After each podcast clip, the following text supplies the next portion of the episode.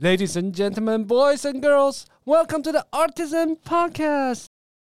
欢迎收听《酱玩世界》。今天，让我们一起去马尔地夫吧。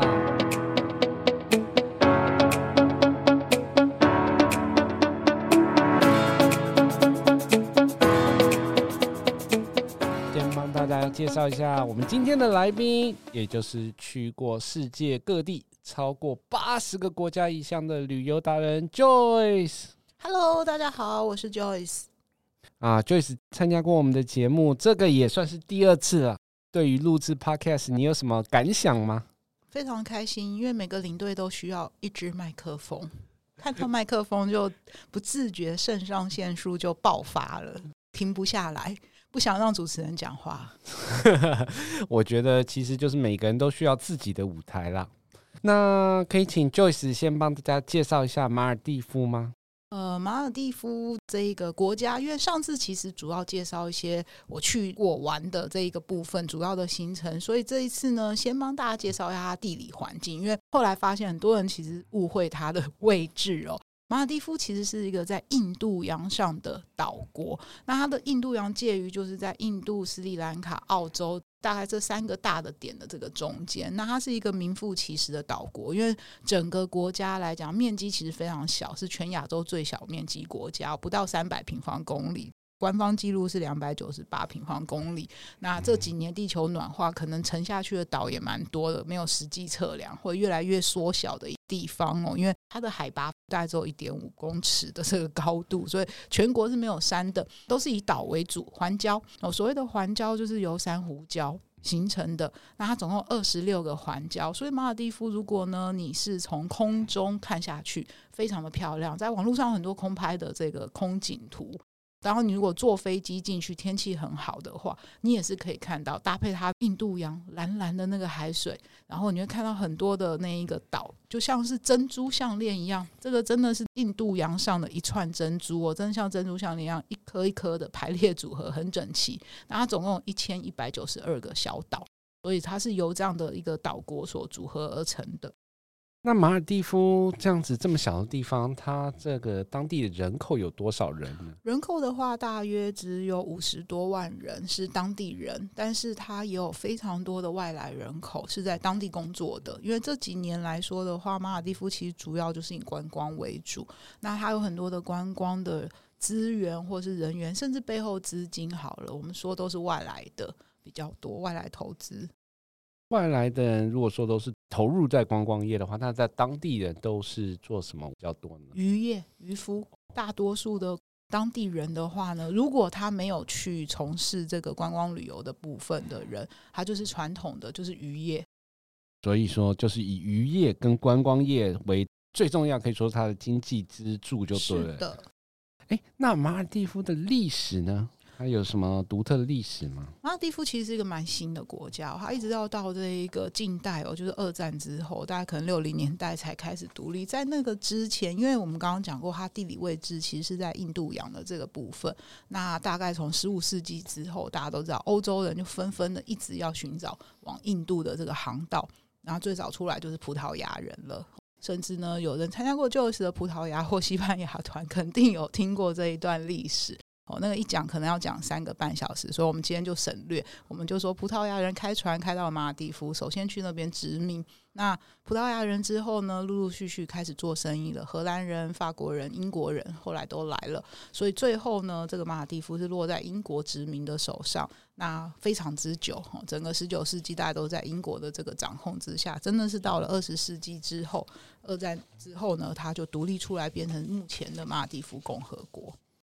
那马尔蒂夫除了说英语之外，因为他受到英国殖民这么久嘛，那他有自己的语言吗？有，马尔蒂夫其实有当地的这个人种，他介于我刚刚讲过，因为是印度洋的部分，嗯、所以他是在印度跟斯里兰卡都有人过去，所以他们当地的叫做迪维西语，那他们的人种当然就是属于这部分的人，印度雅利安语系的人这样子。那他这个语言很有意思哦，其实他应该也受到阿拉伯文的影响。那这个我没有深入研究是为什么了，但我觉得挺有趣的，因为我刚好在马尔地夫旅行的后期，我有一个阿拉伯朋友来跟我一起玩，join 我。诶，他觉得马尔地夫的字，他有一些部分是看得懂的，因为阿拉伯文是由右书写到左，所以在马尔地夫，不管是路上的路牌啊，或者是任何的这个招牌啊，或者是机场的标示，它一定会有两个语言。一个就是它英文的官方语言，另外一个就是它这个迪维西语的语言。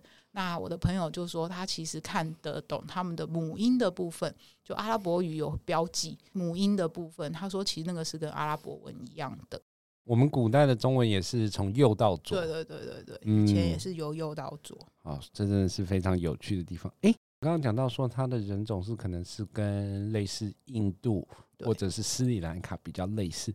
那当地人有没有他自己的宗教信仰呢？整个马尔蒂夫基本上就是一个伊斯兰教国家哦，当地人就是都是穆斯林为主要。那如果说你讲到说信仰伊斯兰教的话，它有一个最大的特色就是说吃不到猪肉。那在马尔地夫吃得到猪肉吗？这个问题也常常被问，而且甚至很好玩的是，你知道，连我们自己一起去玩的朋友去之前都不知道马尔地夫竟然是一个回教国家。他一直觉得马尔地夫给他的印象就是沙滩、比基尼，好像你在那边喝酒什么都可以，但事实上不是哦，它其实是一个非常传统。虔诚的伊斯兰教国家，所以你在居民岛上，因为马尔地夫的首都叫马累，马累这个地方的那个岛有有人称为国王岛，有人称为居民岛，因为大多数本地人都会住在那个岛上，机场也在那边，所以你的第一站一定会在马累。那在那边的话呢，大家如果要吃猪肉，就会比较困难。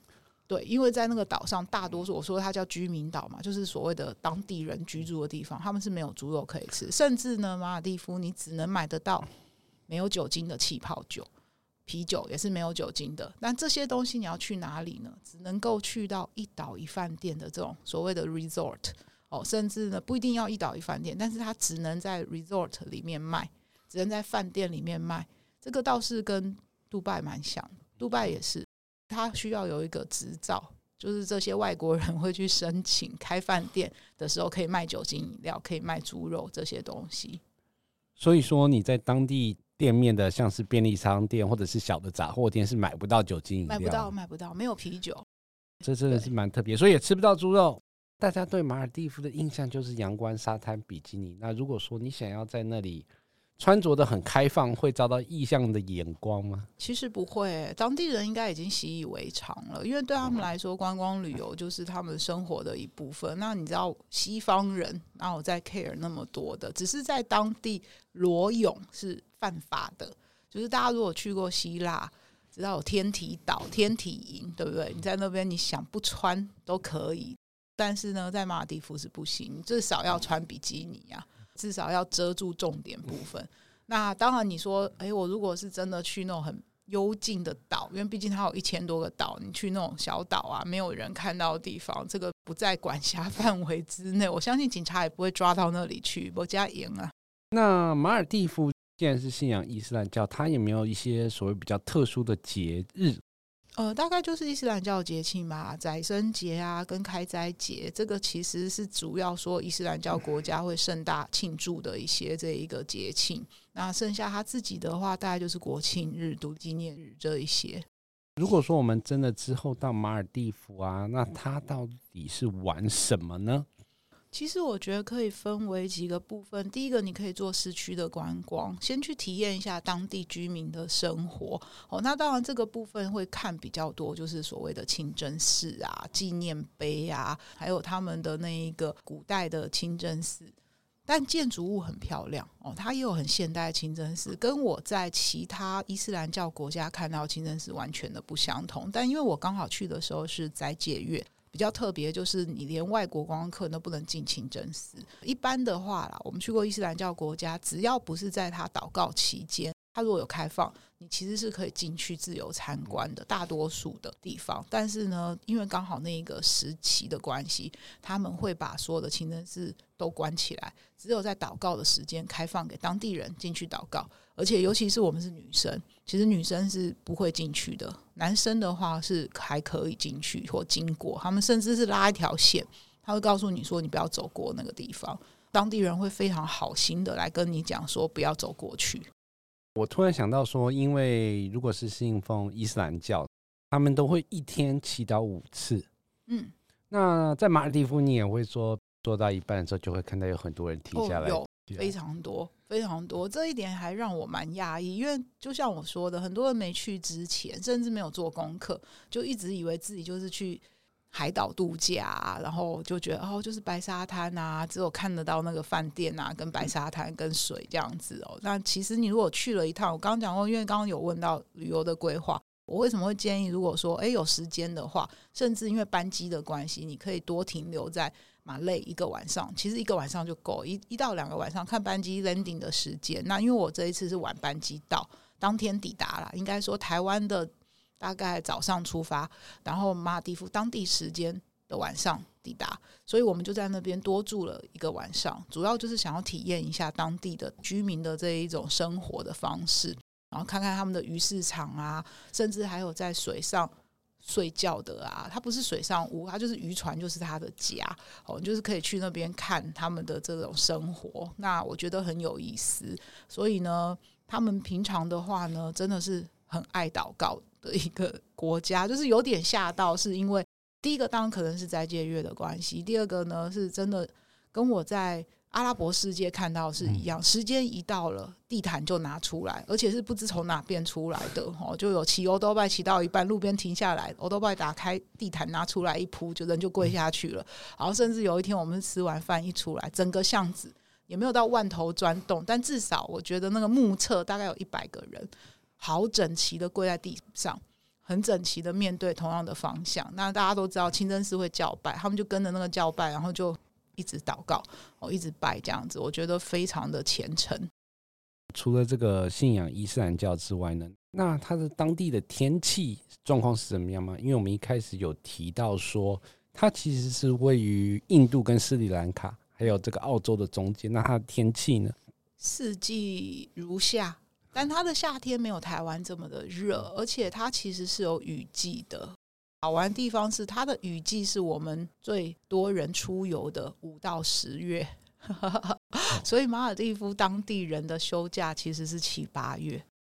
那它的雨季是像一直很大的雨吗？还是？呃，其实我根据当地人的说法啦，或者是我们出发前。Google 上找到的资料来讲，因为我没有遇到，所以我没有办法说。但当地人是说，他们雨季呢，就是会下一个雷阵雨，会下很大。那我在那个最后几天有遇到，有遇到下很大雨，但是大家就一阵很大雨之后过了，就天晴了。但是这个频率听说会在五月之后会越来越频繁，哦，所以有很多的小岛是直接关岛休息，因为它主要影响的是。你没有办法抵达到那个岛，因为马尔地夫是一个岛国，它的交通方式其实很特别哦。它岛跟岛之间的连接只能靠船、快艇跟水上飞机，或是国内段的那种小飞机。那那种小飞机就是大概我们坐到蓝屿那一种 十九人的，甚至再大一点点而已哦，就都是小飞机。那水上飞机更小，水上飞机只能坐大概八到六个人吧，而且贵，非常的贵。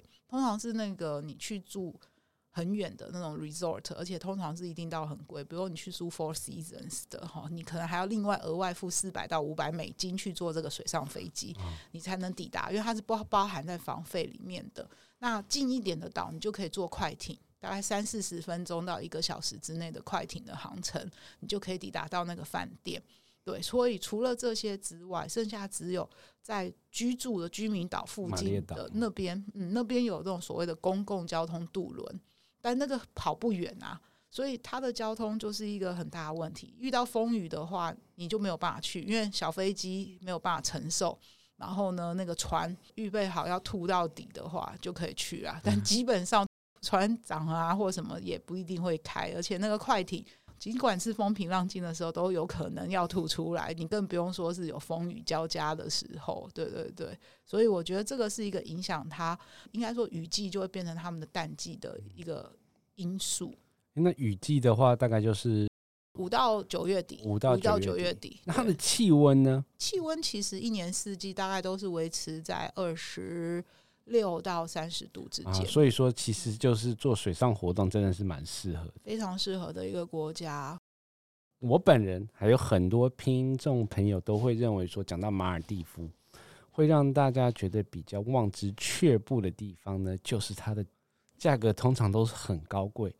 那它到底是贵在哪些地方呢？呃，其实我以前也觉得这样，我以前也觉得哦，马尔蒂夫一听到就会觉得是度蜜月，是那种一个晚上可能要花个好几万块去住那种饭店。但其实跟很多国家一样，贵有贵的玩法，穷有穷的玩法，穷游世界也不是做不到的一件事情。但是呢，如果去到一个地方，你没有去好好享受当地特色，又说不过去。所以其实真的要看你怎么去玩，然后你可以把自己的行程。调配到符合自己的预算，但它为什么贵哦？为什么会有这个印象？其实它有很多你看不到成本，比如说去马尔地夫，你说哦，我真的很穷，我没有办法去住一岛屿饭店，那你可以一日游，有很多岛是接受一日游，甚至呢，离它很近的一些岛啊，疫情前有马尔地夫有两个海底餐厅。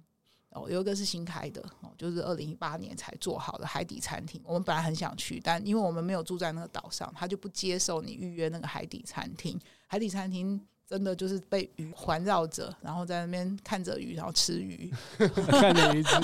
真的真的有趣。对，就是看你吃不吃得下去这样子，哦，很好玩的一个。它真的是挖在海底的，那全世界不多啦，就很想去体验。但是后来他没有接受我们的预约，他就说因为疫情的关系，除非是选择住他那个饭店，你可以再去 booking 他的餐厅。但是他有很多这种类似的一日游。就只是上去一个饭店，那你可能去使用它的沙滩设备啊，嗯、去那边享受它的这一个饭店。但是如果预算 OK，真的非常建议一定要挑一个至少四星以上 all inclusive 的饭店去享受一下。不管是不是度蜜月，其实跟朋友去也会很好玩，因为你会体验到说。这个国家的生存方式事实上是靠这些，但是这些饭店你在当地看的时候会觉得哇，不可思议，怎么可以盖成这样？那你再去想它背后所付出的人力跟金钱就很可怕。因为岛国第一个可能要访问听众，以你对一个小海岛，台湾算很大岛哦，你想想，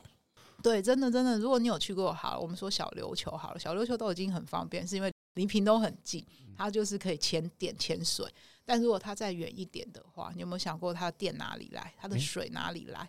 水的话，可能就是要靠海水淡化。没错，整个都是海水淡化，而且它会淡到你没有感觉。所以它每个岛上的一岛一饭店，光它盖饭店的时候，它首先要先做好海水淡化的这一个设备，嗯、再来就是电。每个自己的饭店有自己的发电机，所以早期的话呢，听说电力提供也是不稳定，就常常会跳电。但现在已经没有听说这些问题了，但可能还是要看你的距离，有些真的太偏僻的小岛，它可能还是会有这样子的问题。当然，你投资越多，它相对它房价就越高，还包含了所有的盖房子的东西哪里来？这个岛根本没有树林。它几乎是一个没有树林的国家，全部的建材统统都是从国外运过来，包括人力，甚至盖好之后，除了硬体之外，他请来的工作人员，因为你要建一个国际型的度假饭店，不是几个渔夫就可以建成的吧？对，他必须要去请这些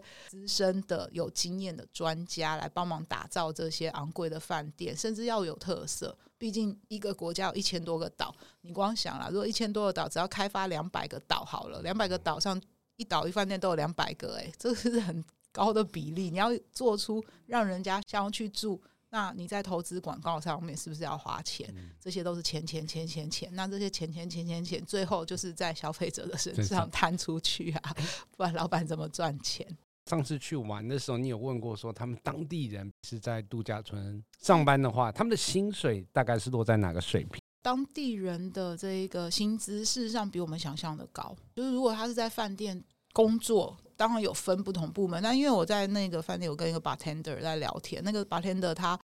因为马尔地夫其实大多数人英文都非常好，因为他们就英国殖民过，所以学校是双语的。那他跟我聊天，他其实在去那个。岛上度假饭店的时候，他是在游轮上工作的。他为了回家乡，这两年疫情，他就回来家乡的岛上饭店工作。那基本薪资大概都有四万多台币。那当然吃跟住是免费的，然后就住在那岛上。然后呢，呃，不算一些 tips 啊，就是他们会有小费嘛，对，因为它毕竟是观光国家，嗯、对，所以这个是我大概知道当地人的。如果你是一个外聘的，因为我的前岛的老婆刚好是菲律宾人，所以呢，她也是在一个一岛一饭店工作。我不知道她做什么部门，但是应该也是基本的那些工作，就房屋啊，他们合起来大概台币都有六万多。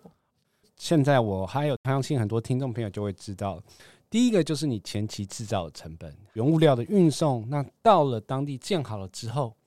吃的东西、喝的啊、用的水电、人力啊这些零零总总加起来，所以说才会变成这么贵。诶，那 Joyce，如果说你真的觉得说一直住在这种像与世隔绝，然后也没有说特别喜欢水上活动的话，那是不是就会不适合去马尔地夫呢？我不觉得，因为我一直觉得旅游就是去体验一个不同的文化哦。旅游其实除了做一些特定的活动，是增加它的这一个特色之外，其实你主要还是想去看那个国家哦。你可以选择住在马累，而且甚至呢，在附近周边的小岛，一千多个岛，住宿条件从一个晚上五百块台币。好，我们不用说两百了，我是没有看到两百，但是我真的有找到五百块台币的背包客栈。哦，一直到一个晚上大概合台币五十万，真的不骗你，我们真心的有前半竟然还想要去租，被我们一起阻止这样子，我说不行不行不行，我未来还要生活，没有办法哦，那种一晚值千金那种太可怕了，但是它的 range 很大，主要是看你住的地点。那你想从事的活动，那你也可以都住在马累岛上面，然后去参加很多的所谓的 day tour 一日游哦。你可以去夜钓，你可以去浮潜，你可以去做市区的观光，你可以去更了解当地人的文化哦。可以跟着他们的这一个呃鱼市场啊，你想要去的巡视一下，看当地人都吃什么鱼哦。而且马尔地夫钓鱼其实蛮好玩的，我没有去参加夜钓活动，他的夜钓活动。他们没有给你钓竿，他是给你线轴而已，就是一卷线，然后上面勾了那个生鱼，然后有钩子，你就随着那个海流这样把线放下去，自己去感受线有在动，然后那个线一动就要赶快拉，它没有那个就是一般钓鱼竿的竿子跟那个卷轴，所以你就要自己把那个卷轴卷回来，卷回来，卷回来，卷回来，而且不小心的话就会手滑这样子，但是要卷很快，不然的话那个鱼呢就会跑掉。我好几次那个线拉上来，其实断掉，就是那鱼力量其实很强哦，因为底下有太多鱼了，尤其是尾鱼群，那尾鱼其实很大只，所以你不小心钓到的话呢，有的船长会现杀让你吃沙西米，对，就看你参加什么样的活动啦。我觉得其实旅游的好处哦，就是可以自己去规划。各种的东西，那你说，哎，我不会做那么多功课啊，我可能找不到那么多自由行的这些资讯啊，我英文不好啊，没关系，巨匠旅游在这边，我们都有专业达人替各位做好所有的规划哦。其实我觉得现在，因为疫情后旅游市场会很多元化，而且大家想要玩的方式可能也不太一样，但是我觉得就是要做这种应变啦。其实，如果真的是对水上活动兴趣没有这么高，那也体体验过一岛一饭店之后呢，那还有没有什么？如果想要一些城市的感觉，那有没有什么地方可以安排的呢？嗯，如果要真的就是很走城市风，或者是你已经觉得那个马尔地夫的自然风光哦，让你有点觉得哦太自然了一点，就是想要回归这个城市衔接台北市的话，我会很建议大家走新加坡航空这一个路线，就因为台湾。目前没有直飞，所以呢，你可以直接由新加坡转机。那你在回程的时候就可以进入新加坡，停留个三天就可以了。那你可以充分的感受这个都市丛林的这个感觉哦，去新加坡玩一玩。所以说，你看，如果说真的就是可以前面先去体验自然，然后后面再回程的时候再入境新加坡，这样就是一个很完整的行程啦。没错。好，那如果你喜欢今天的内容，别忘了订阅外加五星好评。也欢迎到各大平台留言，感谢您的收听，我们下集见，拜拜。拜拜。本节目由巨匠旅游制作播出。